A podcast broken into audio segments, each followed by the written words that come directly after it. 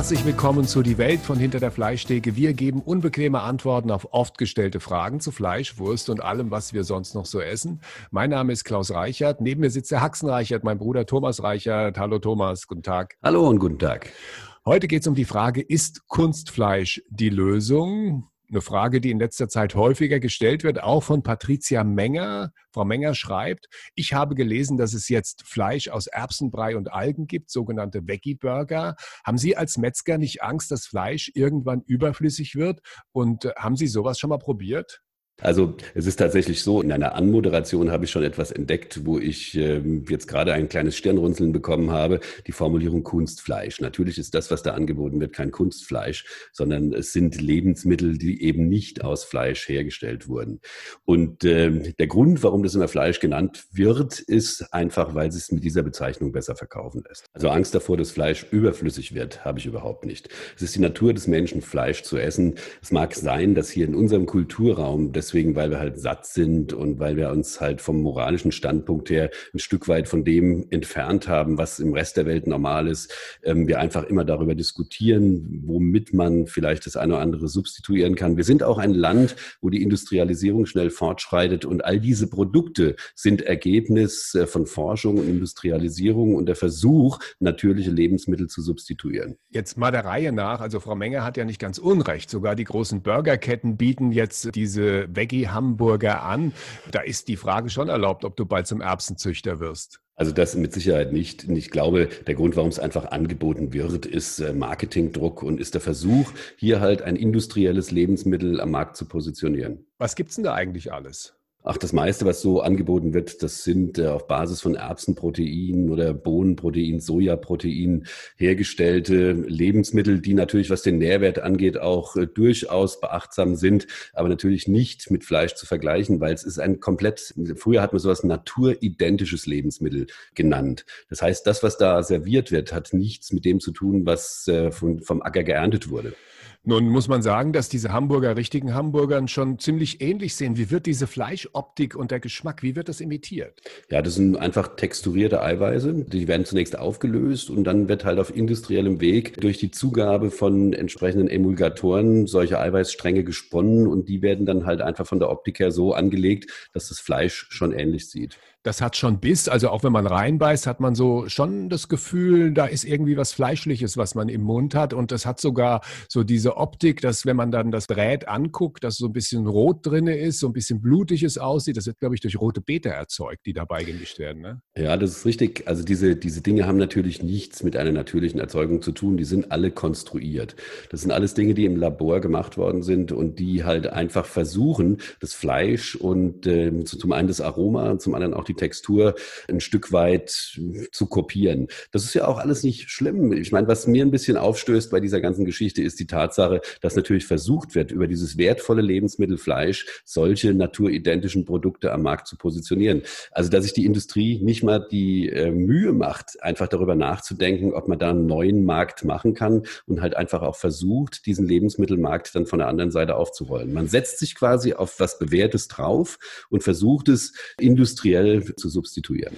Was mir nicht ganz einleuchtet ist, wenn man doch kein Fleisch und keine Wurst essen will, warum kauft man dann Produkte, die zum Beispiel Sojawurst heißen? Da gab es ja sogar einen Streit, der vor Gerichten ausgefochten worden ist, ob sowas überhaupt Wurst genannt werden darf. Und ähnlich ist es jetzt auch bei diesen Hamburgern. Wenn ich doch kein Fleisch mag, dann muss ich doch keine Hamburger-Optik haben. Das ist etwas, was, was mir nicht wirklich einleuchtet, warum die Leute dann dieses Substitut kaufen. Da können sie ja auch das Original kaufen, wenn sie diese Optik und den Geschmack haben wollen. Also Klaus, zunächst ist es mal so, dass das im Rest der Welt nicht wirklich funktioniert, sondern nur in Ländern, wo die Lebensmittelversorgung 100 Prozent sicher ist und wo man halt einfach versucht, über diese moralische Schiene jetzt, wie es jetzt gerade halt gemacht wird, äh, so zum Thema Tierwohl zu sagen, wenn man weniger Fleisch isst, dann geht es den Tieren besser, was natürlich kompletter Quatsch ist. Die meisten Rassen, Nutztierrassen würden aussterben, wenn wir beginnen, die quasi vom Speisezettel runterzunehmen.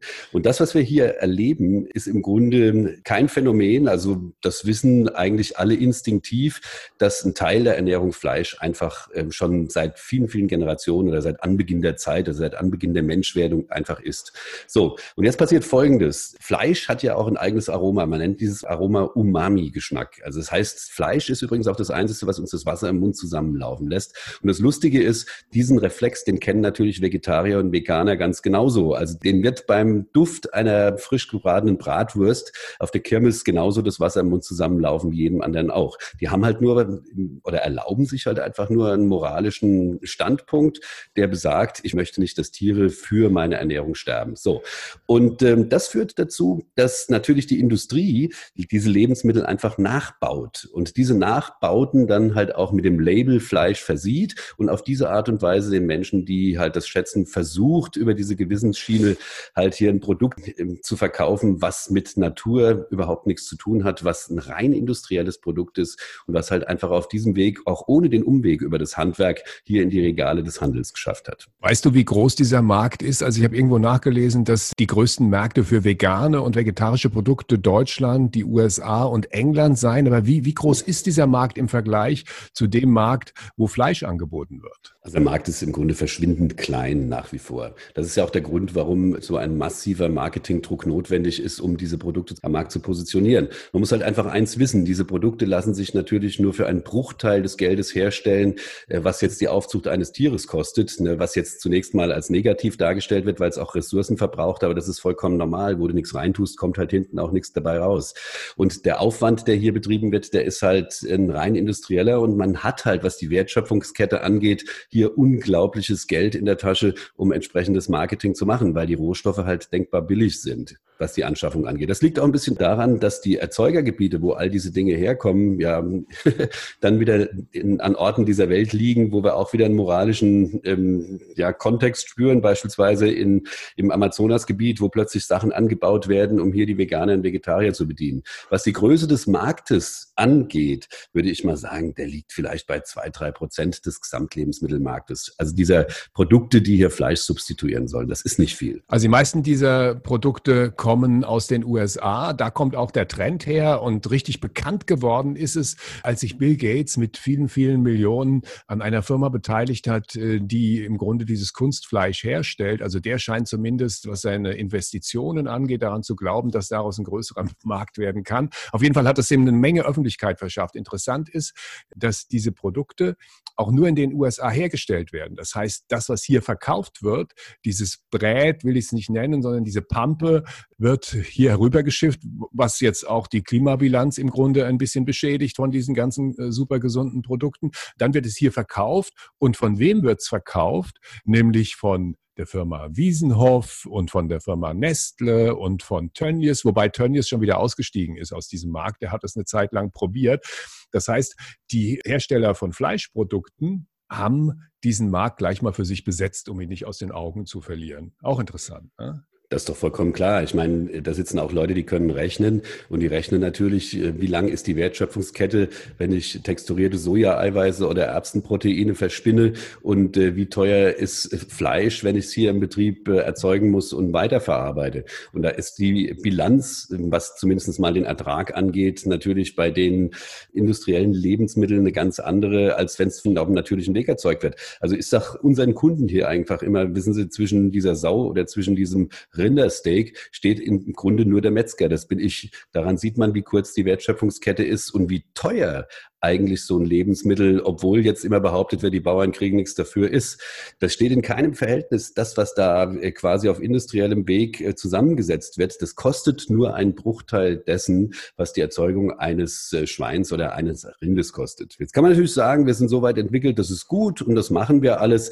Aber die Frage bleibt am Ende dann natürlich, warum muss es Fleisch heißen? Da hast du natürlich vollkommen recht. Und wenn wir von Fleischersatzprodukten reden, da gibt es ja zwischenzeitlich zwei Stränge, die man verfolgt erzeugen muss. Das ist zum einen das, was vom Acker kommt und dann quasi als Fleisch wieder zusammengesetzt als Ersatzprodukt auf den Markt kommt und das, was zwischenzeitlich schon experimentell in Petrischalen erzeugt wird.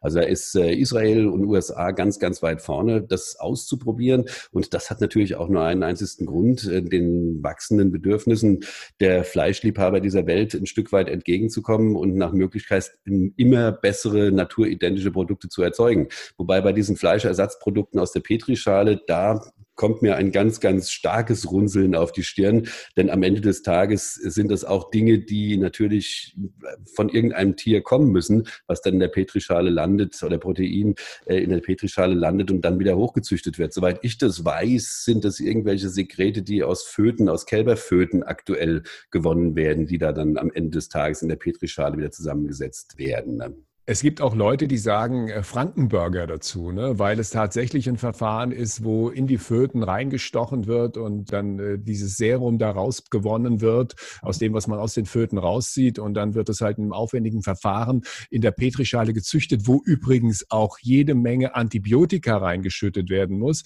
weil diese ja, Substrate, die da in der Petrischale wachsen sollen, natürlich sehr, sehr anfällig sind für Keime. Und also es ist im Grunde, was die Herstellung angeht, angeht, eine relativ unappetitliche Geschichte. Also das ist aber auch noch nicht auf dem Markt. Es gibt im Grunde Kunstfleisch wirklich aus der Petrischale. Es gab mal vor zwei, drei Jahren so den Hinweis, oh, der erste Burger aus der Petrischale ist gezüchtet worden, kostet 200.000 Dollar pro Stück, weil es einfach so aufwendig ist. Also man arbeitet aber daran. Also es ist ja, rechne auch mal damit, dass es irgendwann Marktreife bekommt. Rechne einfach mal damit.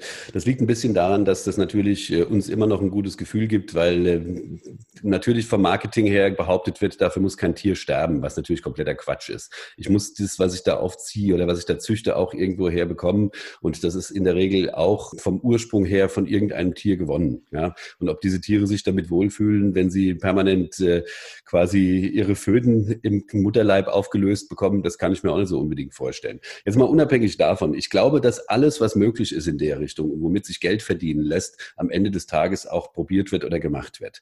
Und ich glaube auch nicht, dass das letztendlich letztendlich dazu führen wird, dass die Welt untergeht. Aber es wird natürlich, was die Appetitlichkeit unserer Lebensmittel angeht und die Natürlichkeit unserer Lebensmittel angeht, schon ein Paradigmenwechsel sein. Wir werden Folgendes erleben, das ist meine Einschätzung, dass wir auf der einen Seite sehr natürliche Lebensmittel, also ein Biotrend und halt einfach auch Landwirte, die vielleicht nicht Bio machen, aber sich trotzdem guten Haltungsbedingungen verschrieben haben, hier ein Niveau bekommen, das für den Durchschnittsmenschen unbezahlbar wird. Ne? Und auf der anderen Seite werden wir erleben, dass die Industrie sich dann mit diesen Produkten Produkten um die anderen kümmert, die halt dann diese natürlichen Lebensmittel nicht mehr essen können. Da wird sich der Markt aufspalten. Deswegen denke ich auch, wird da auch so, so mit, mit, mit dieser Intensität zum einen geforscht und zum anderen halt auch Leute wie Bill Gates, der natürlich einen natürlichen Riecher hat für Dinge, wo man Geld verdienen kann, halt entsprechend auch gefördert. Ich glaube, dass dieser moralische Aspekt ähm, ein vorgeschobener Aspekt ist. Also Geld und Moral, das geht meistens relativ schnell auseinander. Und ist es so, du hast es schon angedeutet, in diese relativ billig hergestellten Rohstoffe will ich es ja kaum nennen, sondern diese billig hergestellten Grundstoffe, aus denen diese Veggie Burger gemacht werden,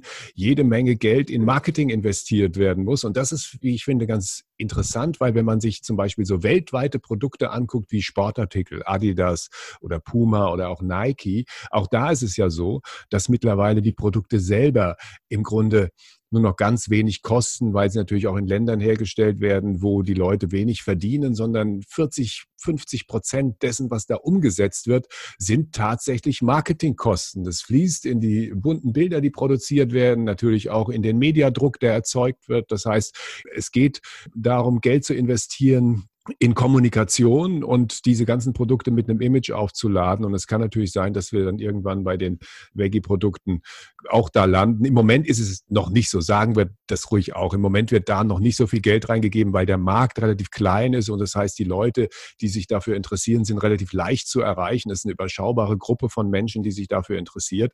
Und die große Frage für mich ist allerdings, hast du schon mal probiert? Hast du so einen Hamburger aus Erbsenprotein oder aus Algen schon mal gegessen? Ja, natürlich habe ich das schon probiert, Klaus. Und ähm, wenn du Fleischliebhaber bist und als einen solchen würde ich mich hier mal bezeichnen, dann äh, wirst du da schon einen gewaltigen Unterschied schmecken. Ne? Also da muss man schon sehr viel Fantasie haben und da muss man auch bereit sein, ähm, ja, wie soll man sagen, sehr viel in Lebensmittel oder in solche Aromen rein zu interpretieren, dass man da auf die Idee käme, das hätte irgendwie was mit Fleisch zu tun. Das ist vom Mundgefühl her, ist das schon spürbar ein Unterschied. Also wenn du die Referenzweise essen würdest, auf die gleiche Art gebacken, du würdest, also selbst ohne, dass du ein großer Kenner von Lebensmitteln bist, also beim ersten Bissen schon merken, dass es sich da um was anderes handelt. Und du würdest nicht sagen, dass dem einen oder anderen Veganer oder Vegetarier das Wasser im Munde zusammenläuft, wenn er den Veggie-Burger in der Pfanne rutzelt? Das glaube ich nicht. Also in der Regel wird ja der Veggie-Burger dann auch irgendwie in Fett gebrutzelt und Fett hat eine ähnliche Reaktion wie beim Fleisch, sagt man. Das heißt, dass es auch äh, so ist, dass uns das Wasser im Mund zusammenläuft, wobei das natürlich beim Schweineschmalz eine andere Wirkung hat als beim Veggie-Burger. Aber auf die Art und Weise kann man zumindest die Anmutung von Lebensmitteln tierischer Herkunft noch ein kleines Stück weit steuern. Bei diesen veganen Produkten, hier läuft nicht das Wasser im Mund zusammen. Das kannst du vergessen, Klaus. Das ist halt etwas, was von der kompletten auch Bratverhalten her einen völlig anderen Weg geht geht, als das beispielsweise ein Stück Fleisch geht, was die Düfte angeht, die da entstehen, diese Röstaromen, die entstehen, das ist noch nicht möglich, das in irgendeiner Form zu kopieren. Ja, das ist ein anderer Prozess. Ich glaube ganz einfach, hier geht es um moralischen Anspruch, wo ein Mensch dann einfach sagt, ich möchte das nicht, aber ich möchte trotzdem irgendwo in der Nähe der Sache bleiben und ich kann mich so beeinflussen, dass am Ende des Tages ich mir zumindest mal ein Stück weit gutes Gefühl damit gekauft habe, wenn ich halt hier jetzt so ein, so ein Beyond Burger oder wie die Dinger alle heißen, esse oder von Nestlé so ein Ding da verspeise. Und auch das, was da rausläuft, der rote Rübensaft, das sieht definitiv nicht aus, als wäre das Medium oder Medium Rare gebratener Burger. Darf es ein bisschen mehr sein? Wir reden nicht nur über Fleisch und Wurst, wir verraten euch auch, wie es am besten schmeckt. Was gehört in einen guten Hamburger? Einen guten Hamburger gehört natürlich richtig leckeres Fleisch. Ich sage immer, wir machen unsere Burger hier mit einem kleinen bisschen Anteil Dry-Aged Beef. Dadurch kriegen die so ein butterig, nussiges Aroma.